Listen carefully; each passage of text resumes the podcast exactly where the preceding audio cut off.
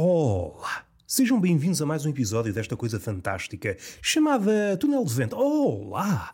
Olá! Ainda não desisti. Olá! Olá! Olá! Foda-se!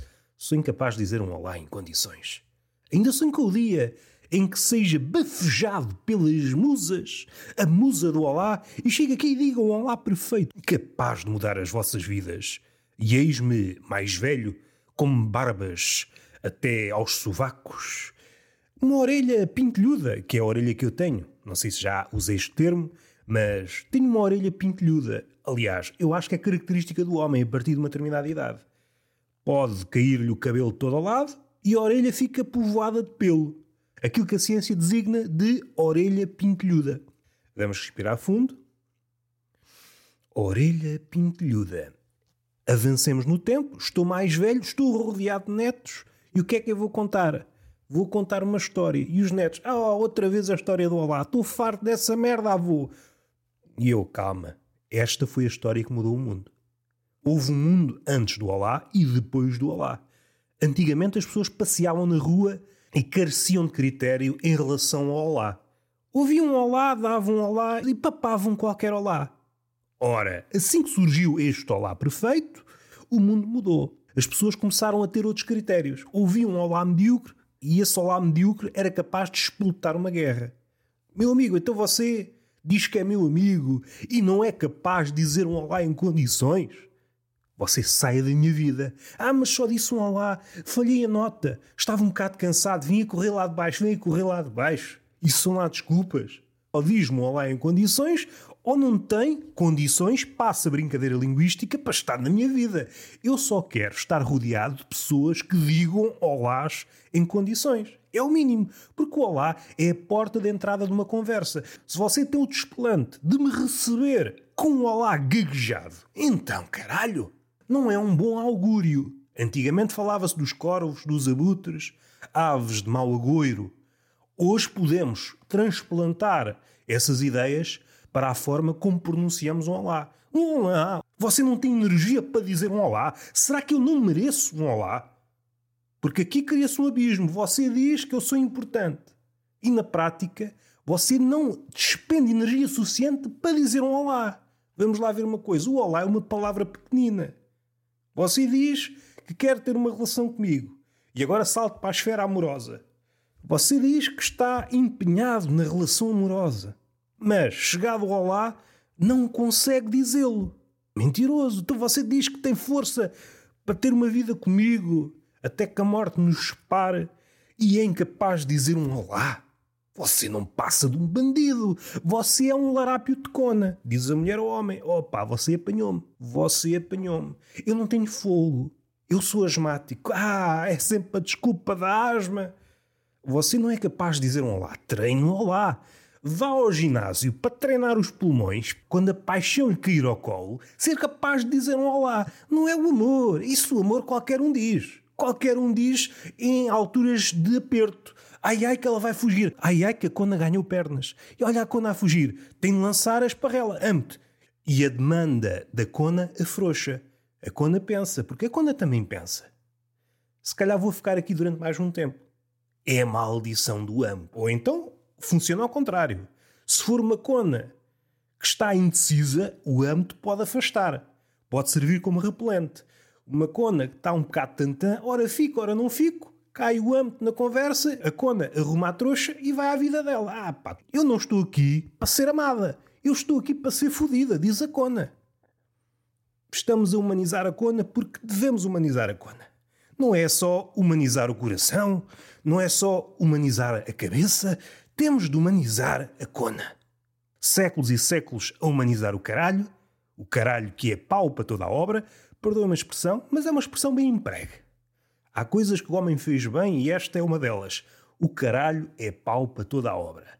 É claro que estamos no domínio da ficção. Uma mulher mais calejada nas artes do humor poderá dizer, e com razão, que o pau é um traquinas, é um deus traquinas do género de Loki diz uma coisa e faz outra. O pau se falasse, que às vezes fala. Nem é preciso estar muito bêbado. Ah, faço isto e aquilo. Fazes, diz a cona, mais arguta. Vamos lá ver do que és capaz. E então o pau entrega-se às artes circenses e vai-se ver, é pá, é uma prestação medíocre. E a Cona diz: Pronto, mais uma vez fui enganada. Fui ludibriada pela lábia do pau.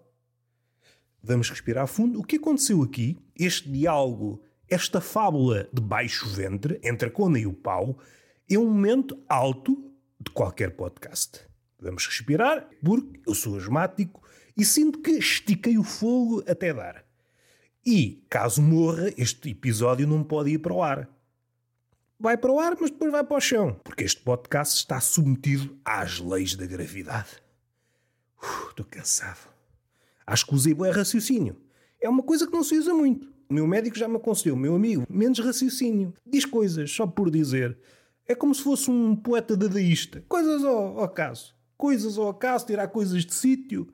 No fim de contas, é uma ideia que eu escrevi numa crónica. Há aqui um mal-entendido em relação às pessoas desarrumadas e crianças desarrumadas, que é eu não sou desarrumado. Eu, enquanto pessoa desarrumada, não me revejo nessa definição. Eu sou um artista. Tal como Duchamp, o artista do Arinol, o que eu faço é tirar as coisas de sítio, do seu sítio expectável. E ao retirá-la de contexto, estou a elevá-la ao estatuto de arte. Quem está de fora pode dizer: continuas desarrumado. Não. Eu estou a produzir arte em massa. Toda a minha casa é arte, é livros espalhados em todos os sítios. Um livro numa estante é um livro. Um livro em cima de uma retrete é arte. Vamos ter calma. Vamos ter calma. Ah, Alexandria está a arder. Está a arder o caralhinho que vos foda. Está a arder o caralhinho que vos foda porque cada um de nós transporta na sua cabecinha, e não estou a referir-me ao pau, ainda que possa alojar uma sementezinha de Alexandria, não vamos inferiorizar o Paulo. O Paulo também é mestre em muitas artes. Artes perdidas, artes circenses e artes que, ai meu Deus, meu Deus, não vamos por aí. Mas eu refiro-me à cabeça que encabeça este ser, este cepo chamado ser humano. Vamos respirar fundo, que eu acho que fui por um sítio muito complicado. Transportamos dentro da nossa cabeça uma semente de Alexandria. Todo o conhecimento está cá dentro, em flor. O que nós precisamos é de nos aproximarmos dos adubos certos e dos agricultores certos. E este raciocínio não vai lá nenhum. Não vai a lado nenhum e não tem que ver comigo. Então quer dizer que eu estava a elogiar o homem, estava a dizer que cada homem é uma espécie de erudito em potência. É pá, não há nada mais alheio à verdade do que isto. Vamos lá de ser sérios, Roberto Gamito. Estou a falar comigo próprio. Eu gosto de falar com pessoas informadas. Não quer dizer que eu seja, mas não há aqui mais ninguém. Vamos respirar fundo. Eu hoje estou a respirar bem. Acaba este podcast, já não preciso respirar o resto do dia. Estou a respirar tudo aqui. E esta magia, e há aqui um padrão muito do nosso século. Ninguém gosta de ser aquilo que é. É muito engraçado. O charlatão não gosta de ser apelidado de charlatão. Há um caso recente em que o médico, entre aspas, foi acusado de charlatanismo. Eu não sou charlatão, eu só engano as pessoas. E só há poucos dias é que eu cheguei a esta conclusão. De facto, Ninguém gosta de ser aquilo que é. O bêbado não se identifica como bêbado. O charlatão não se identifica como charlatão. O racista não se identifica como racista. O político mentiroso não se identifica como político mentiroso. O banqueiro traquinas não se identifica como banqueiro traquinas. Isto é uma alegria. Aliás, o homem contemporâneo só se identifica com aquilo que não é. Se for um apodo elogioso. O parvo identifica-se com o gênio. o deprimido identifica-se com o apaixonado. De facto, nem nós sabemos aquilo que somos o que põe em causa o princípio da empatia e da identificação. Afinal, isto é tudo uma farsa. Mais uma vez, Seuran. A humanidade não passa de um grande mal entendido. Como é que nós conseguimos falar com o outro se não há princípio de entendimento? Mesmo que as línguas se assemelhem, nada tem que ver uma coisa com outra. Com as mesmas palavras, estou a dizer uma coisa e ele está a dizer outra. Cada um está a servir os seus propósitos, que podem ser mais claros ou mais escondidos. Epá, isto é uma confusão do caraças. Nós estamos aqui todos enganados. Está aqui um belo podcaster, dizem vocês. Não, eu, enquanto podcaster, não me identifico enquanto podcaster. Há esta magia também. Podemos ir um bocadinho mais além neste raciocínio. O que é que sucede aqui, se nós olharmos panoramicamente para as coisas? Cada uma destas palavras sofre metamorfoses. Umas vezes tem um sentido mais carregado, outras menos. Umas vezes é fixe ser apodado tal palavra, outras vezes não é. E tudo balança. Quando a palavra está carregada negativamente, nós não queremos estar associados à palavra. Então nós não podemos ser aquilo que somos. Quando a palavra volta a ter um peso positivo, ah, agora já posso ser bêbado. Bêbado é a melhor coisa do mundo, então posso ser bêbado. Sempre fui bêbado. Mas quando o termo bêbado está carregado negativamente, é pá, não quero ser bêbado. O quê? Intelectual está carregado negativamente? É pá, não quero ser intelectual. O quê? Intelectual é a melhor coisa do mundo? É pá, chama-me intelectual. O que é que tu lês? Li a revista Maria. Deus que venha cá abaixo, ele é que tem esse poder. Uma chapada em cada ser humano ao mesmo tempo. Pode ser que isto volte ao lugar. Caso contrário, é ir à vida dele. Já fez o que tinha a fazer. Devemos respirar fundo. O que é que me impressiona mais na vida? Estava a escutar um episódio que irá ser lançado durante esta semana de Tertulia de Mentirosos com Gonçalo Soares, a memória não me falha, é paleontólogo, e há uma parte em que ele refere um caso de um orangotango chamado o Dini Peludo. Eu estava a ouvir isso e entretanto fui ao YouTube, porque desconhecia, ou se conhecia era muito por alto. E é uma história fascinante. É um orangotango que estava sempre a fugir do zoo. Ele realmente era o Dini porquê? Porque escapava sempre ao zoo, independentemente da segurança a que estava sujeito. A segurança foi aumentando, a jaula foi se tornando mais moderna e ele arranjava sempre forma de sair da jaula. O zoo gastava dezenas de milhares de dólares só para aquele orangotango e mesmo assim eu fugia sempre. E só isto tem graça. Depois os vários episódios também têm graça. A jaula vai se tornando cada vez mais moderna, ou seja, ele para sair é cada vez mais difícil, mas ele arranja sempre forma. Há uma altura em que a jaula é eletrificada. Às tantas é uma jaula dentro de uma jaula dentro de uma jaula, mas ele arranja sempre forma de sair. E nessa altura em que a cerca é eletrificada, ele manteve-se lá. E usaram esse método durante dois anos, se a memória não me falha. Mas há um dia que eles pensam: bom, o orangotango já se deve ter esquecido. Pensa que é eletrificada, é o efeito Pavlov, assim, grosso modo. Não me vou aproximar, se não ponho choque, por isso Podes ligar a cerca, que não há problema. Assim que desligaram a cerca, ele fugiu. Ou seja, o orangotango esteve dois anos à espera que desligassem a cerca para ele sair. para ele sair. E o que é que ele faz? E esta parte, para mim, faz-me rir. O que é que o orangotango faz? Sai a liberdade, vai para a rua, vai para onde for. Não. Ele vai a outro zoo, à jaula do outro orangotango, para lhe atirar uma pedra. é isso que o orangotango faz. O Udini peludo. Alguém pode não saber, mas o Udini é o nome de um famoso mágico. Também há um episódio em que eles põem duas fêmeas na zona do Udini. E qual foi a ideia deles? Bem, pomos duas fêmeas, ele vai acalmar, tem entretém, duas fêmeas, nunca mais pensa em fugir. O que é que ele faz? Com as duas fêmeas torna-se mais fácil sair. Ensina as fêmeas na arte de fugir e então fogem os três. fogem os três. Uma das fêmeas foi apanhada perto de um lago onde estavam os cisnes. Estava a ver cisnes. Estava na dela. Belos passaram que estou aqui. Nunca vi isto. Procurem o Dini Peludo ou Furry. Furry Udini. Acho que vão lá dar. É uma história muito engraçada. Esse episódio de sair, sair da jaula e ir ter à jaula do orangotango só para lhe mandar uma pedra, isso para mim é, é das coisas mais humanas.